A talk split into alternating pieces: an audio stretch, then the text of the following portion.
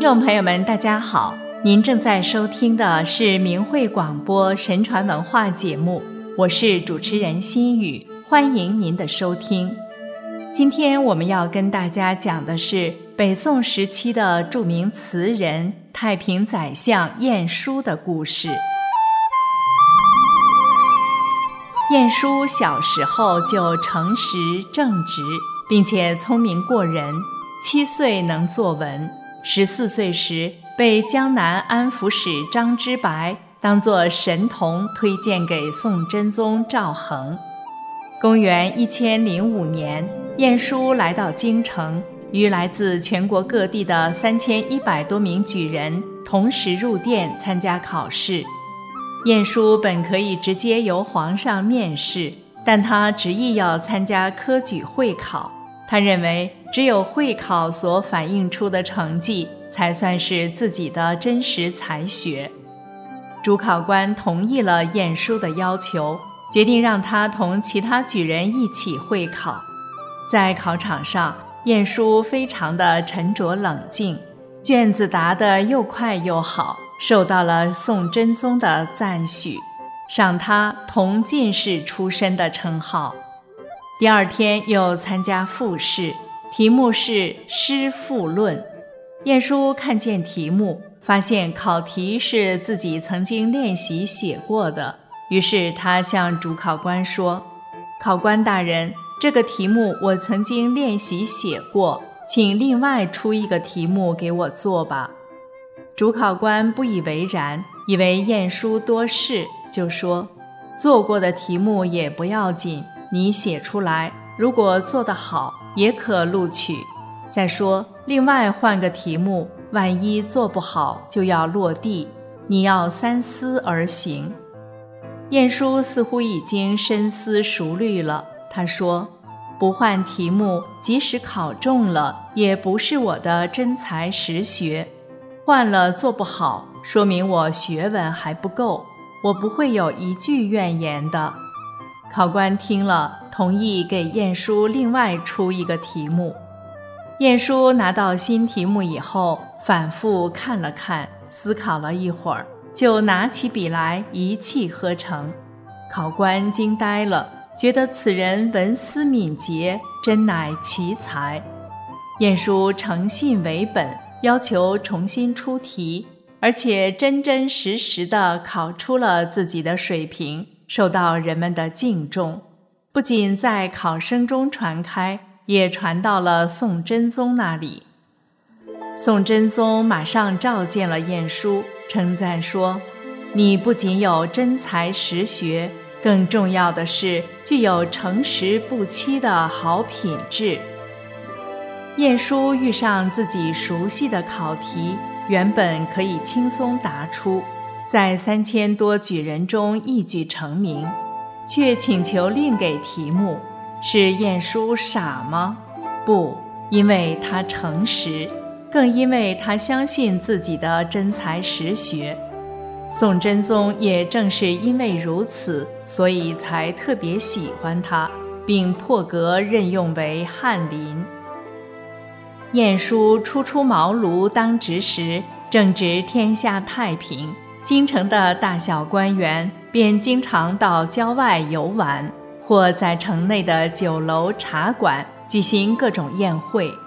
晏殊家贫，无钱出去吃喝玩乐，只好在家里和兄弟们读写文章。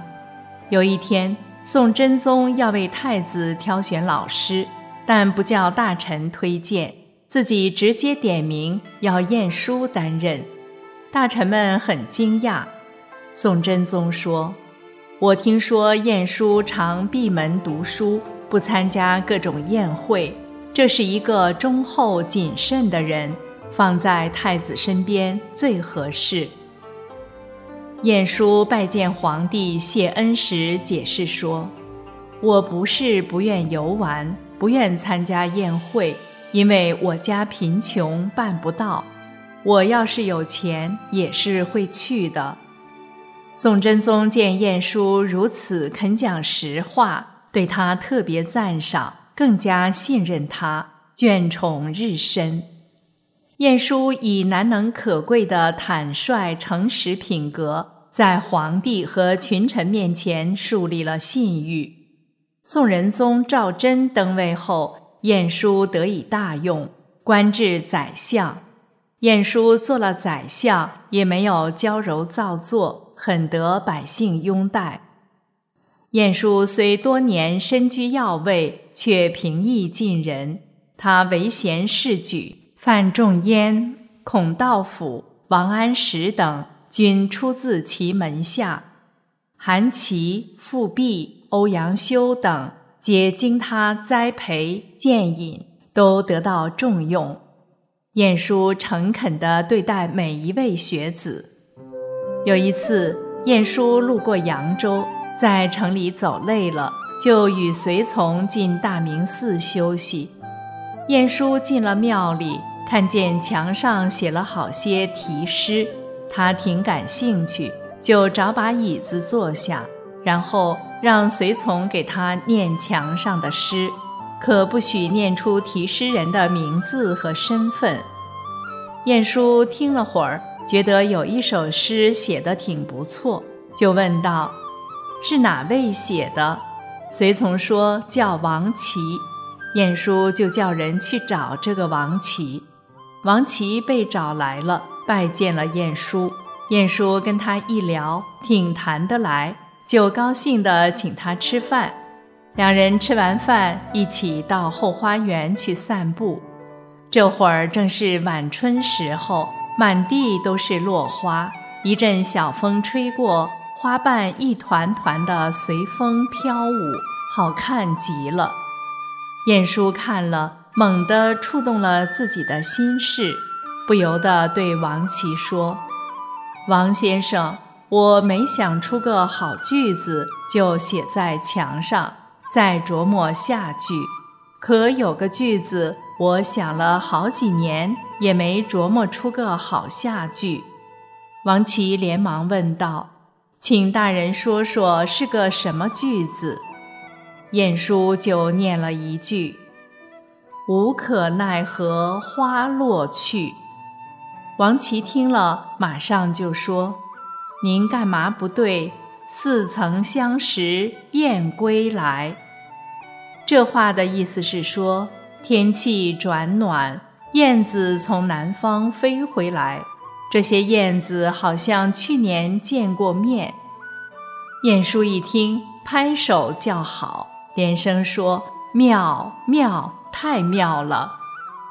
晏殊对这两句非常喜欢，他写过一首词《浣溪沙》，里面就用上了这幅联语：“一曲新词酒一杯，去年天气旧亭台，夕阳西下几时回？无可奈何花落去。”似曾相识燕归来，小园香径独徘徊。晏殊对王琦很赞赏，回到京都后向宋仁宗推荐，得到宋仁宗的认可，就调王琦入京城。王琦先任馆阁校勘，后又担任许多其他重要的职务。晏殊在北宋文坛赫赫有名，这和他的诚实才气有着密切的关系。